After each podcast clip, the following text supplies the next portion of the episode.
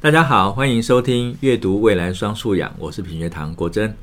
今天呢，我们邀请的特别来宾呢，是一所在台北市许多家长跟老师都非常关注的一所实验学校，就是方和实验中学的校长黄婉如校长。大家好，是，是那校长在谈开办学校的过程，是一个走出舒适圈，对，对然后带着老师做重新盘点方和的。条件，那就是自己对内的对内的探索，对内的理解，然后就看见了特质，也就成为一种特色。再把这个部分再拉出来，就变成了刚才校长所说的整体课程上面跟。创立一个新的实验学校的探究实作，呃，对，基本上它就是个超大型的探究实作。对对对对对，你可以这么说，真的，我第一次听到有人这样形容。我我们好像就是全校的老师就一起完成了这个探究实作的。是是是。然后刚才校长在带老师的过程里面，就是刚才校长所谈到那个 ELS 的架构，其实就是探究学习的架构。对对，你要从体验，然后你要到参与啊体验，然后思考，然后最后要要有一个反思整理。对对，然后就是从校长都是给 grounding 到后来 debriefing，就都做的很扎实。就是要提醒老师 常常要回来，因为常常要主持会议都。要帮助大家再把那个一些思绪要再做一个收束，然后再呃带大家再回头过来看，哎，那我们这样做有没有跟我们当当初原先设定的目标是不是？其实我觉得走实验教育啊，在这一路上的过程当中啊，我一直要告诉自己，我们常常应该要有减法思维，不是加法思维。是，因为当我们找到了一个主轴，我们如果觉得哎探究探索好这件事情，然后像我们呃学生图像的设定，从城市探索家又把它聚焦。在我们希望孩子他面对的真实的生活情境，其实大部分都是都都市形态的这样子。是，希望他们能够学会探索的方式去发现这个城市现在的状况，可能有的问题。然后到了高中部，我们期待他们成为一个城市行动家，因为他们的能力更够了哈，他们的视野更高了。我们希望他们具备有一个倡议的那样的一个一一个行为出来。所以，当我们聚焦在这件事情的时候，我们就不适合一般学校。该有的东西也都要求都要有，所以其实我们学校已经没有所谓的校庆。因为校庆是为了要庆祝一个学校的生日嘛，可是我我我我后来也是跟老师们讨论，校庆是要庆祝学校的一个设置，然后可是如果当我们把学习的主人、学习的主体放在孩子，那学校应该要庆祝的是孩子的学习成果，所以我们就把它转换成学习庆典。嗯，我们邀请大家一起来看这一场以孩子为主体，孩子是学习的主角，他们所展现出来的一个形态，所以它里面呈现的。就不是一般校庆都有教学成果展，对，那时候就要海选啊，就要去呃请各领域的老师提供最棒的那个教学成果，让我们去布布置。可是通常在那个展览里面可以被看到的孩子，其实可能只是其中的五分之一，所以我觉得更大型的学校可能只有十分之一，甚至更少。可是在这个学校里面的学生，每一个都是主人啊，每一个人都是主体啊，他的所有的表现应该都要被看到，而且要真实的呈现。我们就跟老师讨论。对，这老师非常的认同。老师们就觉得说，对，每年办校庆其实有很多行政上的那种耗时耗力，然后办完一个庆典啊，大家很累，然后常常回想，啊，我们到底得到了什么？好像只是每年跟外界宣告说啊，我学校今年几年了，今年几年了。我过去服务的时候，每年办完校庆的时候，我难免都有一种空虚，就觉得说。哇，那今年这样，那明年呢？我要再继续怎么翻新？嗯、每年都在思考要有什么样的主题。那我我们为什么不把？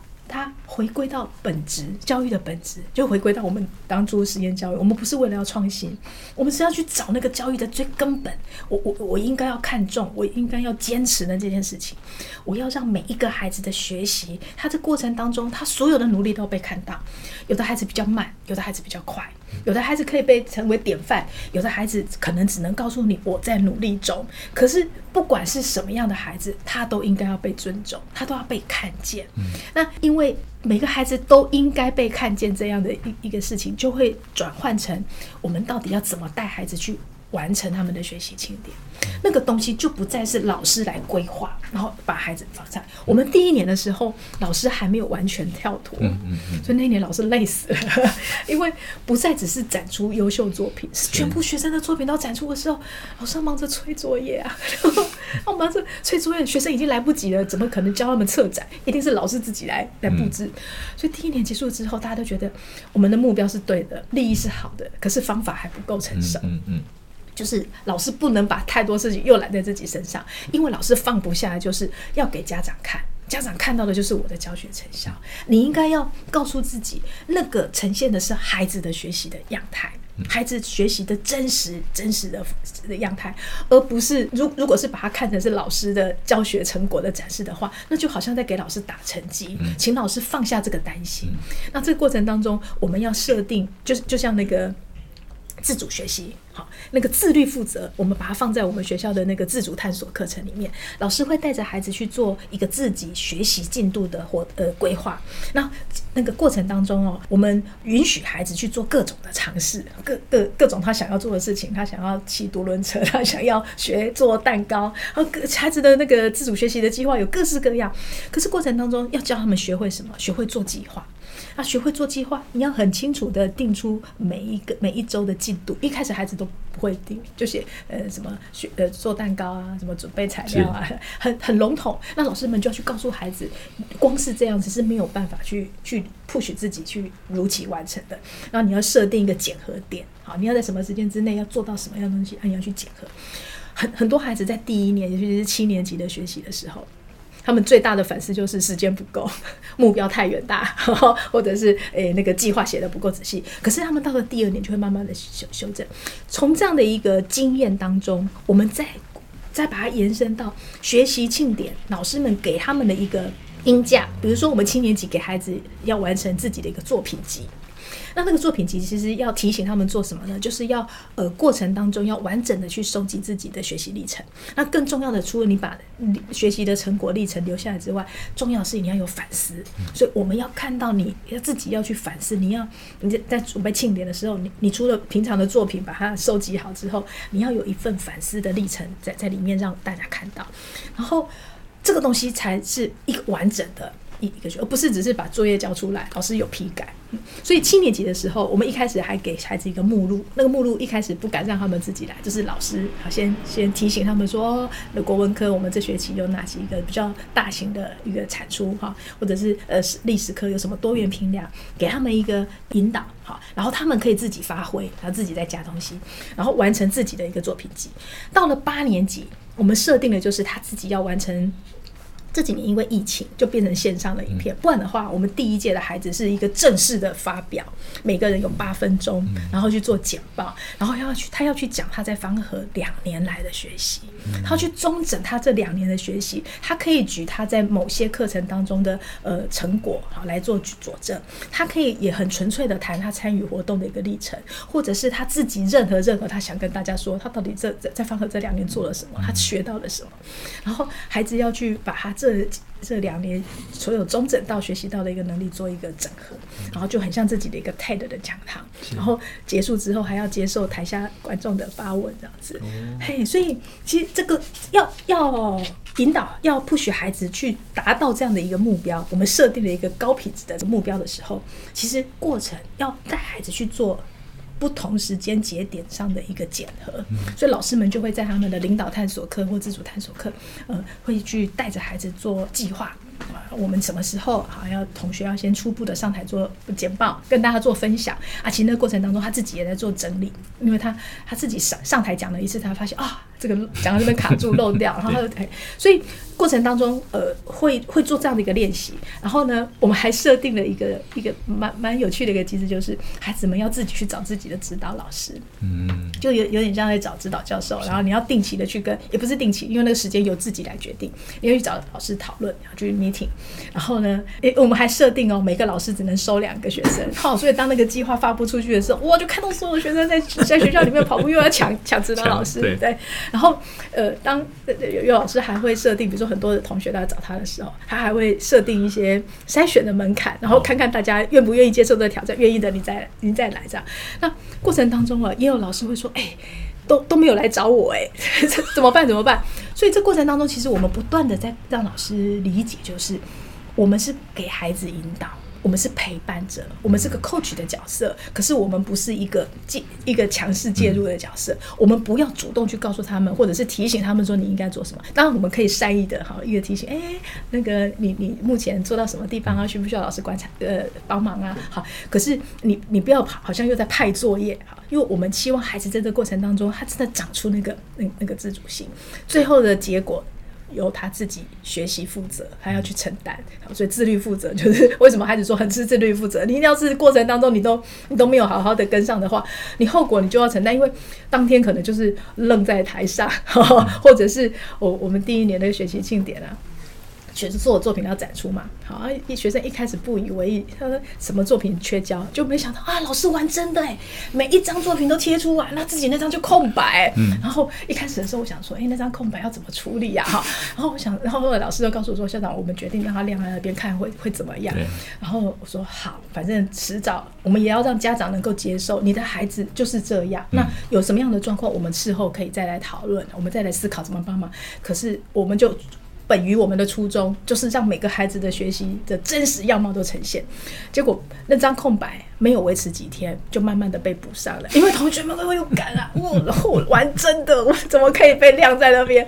哎、自然而然，这就是又是一种带动的力量。所以每个孩子真的。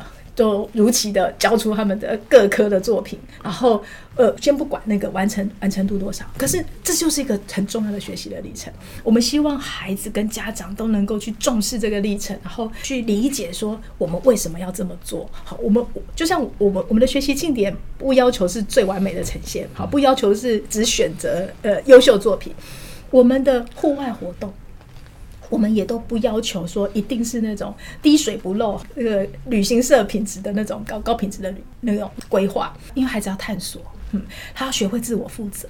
那迷路，它也是一个必经的历程。如果你没有做足准备，在安全管控的那个风险管理的范围之下，在我们可以接受的那个长那个允许犯错的那个分，当然，如果他真的是有立即的危险，我们一定会现场制止。可是，诶，在我们评估之下，还有犯错的空间，然后他因为他们准备不足，啊，他们就必须要学习承担这后果。迷路就迷路吧。我们曾经有两届的那个出界外展带出去，然后要从学校。走那个福州山，然后走到猫空，光光是这段路，哎，连两年都有都有学生迷路，然后那个我们都有随队老师嘛，然后跟到老师就觉得，我明明知道我要多走一大段路，可是我不能讲，就是要 hold 住，就像我老师一开始的那种觉察，就是我现在我告诉自己我是实验教育的老师，我不能急着告诉学生答案，我不能直接制止他们的行为，我我不要直接下指导棋，所以我们就只能陪伴。然后这过程当中，其实有家长不谅解，他就觉得说，因为那个有一对迷路，全部先到的同学就要等，浪费大家时间。嗯，一开始很多家长是没有办法接受，因为这跟大家习惯的校外教学是不同的。一般学校校外教学都要做到滴水不漏，好，品质都要要严严格管管控，时间严格掌握。可是竟然到了方和，为什么会有这种情况出现？为什么学校没有事先规划好？为什么会迷路？因为我们把学习的责任交给孩子啊。迷路才是旅行的开始。是啊，而且有能力不怕迷路。对，迷路就是因为真的没有能力，所以他就迷路了。所以反而迷路是最好的学习啊。对。回来之后要怎么带孩子去看这一段？那那又是另外一种一一一种。而且其实坦白讲，过去我们所想象中的哦可以这样说好了。我们以前说校外教学没有，其实校外教学就是观光了，他根本没有什么太多学习的成分在里面，那个很稀薄，因为那个被安排好。对，因为它就是一个观光旅行。路线走。是啊。所以，哎、欸，其实我我想，我刚才其实，在听校长的谈话里面，我想这大概是我在所有的 podcast 里面提问最少、跟讲话最少的一次哦。没有没有，不是，其实是因为我我很入迷的在听校长刚才分享的过程，因为那整个过程是从校长自身的学习体验开始。嗯，我们一开始就说校长在学习的过程里面是在琴房练习，非常享受琴房练习。然后在琴房练习的过程里面，意识到校长本身认为我不是一个能够上不不不适合在舞台上的演奏者，但是我是一个非常愿意去钻研演奏跟音乐的学习者。所以对于这个自自身的理解跟对自身的探究，就成为对自己认知一个重要的开始。没错。那我刚才在听整个过程。也看到校长开始接任方和实验中学之后，嗯，其实就开始做校园里面资源的盘点，嗯，从学校过去的历史跟学校的特色开始整理。嗯，那其实那个过程跟校长当时在弹钢琴对自我的探索是一样的，嗯，所以那个基础就逐步整理成为方和中学的特色，然后也在这个条件上面找到了在呃 ELS 教学的这样子一个目标，所以设定这个学校要成为一个 ELS 教学为主体的学校，那也就形成了这个学校独有的面貌。嗯，那这基本上在整个过程里面，又校长又带老师开始对于课程跟对于学生图像进行讨论，然后形成共识。嗯，那最有趣的就是说。这个共识是一个很有趣的结果，是大家如果有各种不同的争议，那我们就用一个最根本的目标，就是怎么样做对学生最好，它就成为所有教育的共识。那就回到刚才校长一直在讲说，其实方和想要做的就是不是创新，而是回到本质。那回到本质是最难的，因为我们在思考的方式上面，大家比较偏向加。我把它加的很丰富，但是最难的是减法的思考。我要如何去掉不要的东西，而把本质给彰显出来，给留住？这个其实是思考上面最难的。其实同学画心智图常常会出现这样子，就是画到后来色彩缤纷，但是很多东西是没有必要的，因为可能整个心智图所要呈现的，不不管是问题的探讨，或者是文章的结构，它的框架是清楚的。对，但是在做的过程里面，不自觉的就会加很多东西，嗯，嗯，反而减法的思考是最重要的哈。嗯，那在体验式教学跟体验式学习里面，其实最重要的、最关键就是 debriefing，是。就是最后的那个收敛跟总结，它背后其实也带着啊、呃、一种反思，反思，同时也是设定接下来要做什么。对，所以我想我最后的问题想要请教校长，就是在方和成立到您接校长一路走来。您最深刻的学习是什么？那接下来你想要做什么？哦，我最深刻的学习，嗯，或者您的学习是什么？然后接下来你想做什么？我想这或许就是给许多老师跟家长一个重要的启发。好，我最重要的学习就是我怎么把我过去累积的在教育的范畴里面的学习做一个综整，然后我去找到我想要去把持的那个主轴，好，然后去身体力行。我学到的就是怎么样带着一群老师，然后启发他们的那个那个共。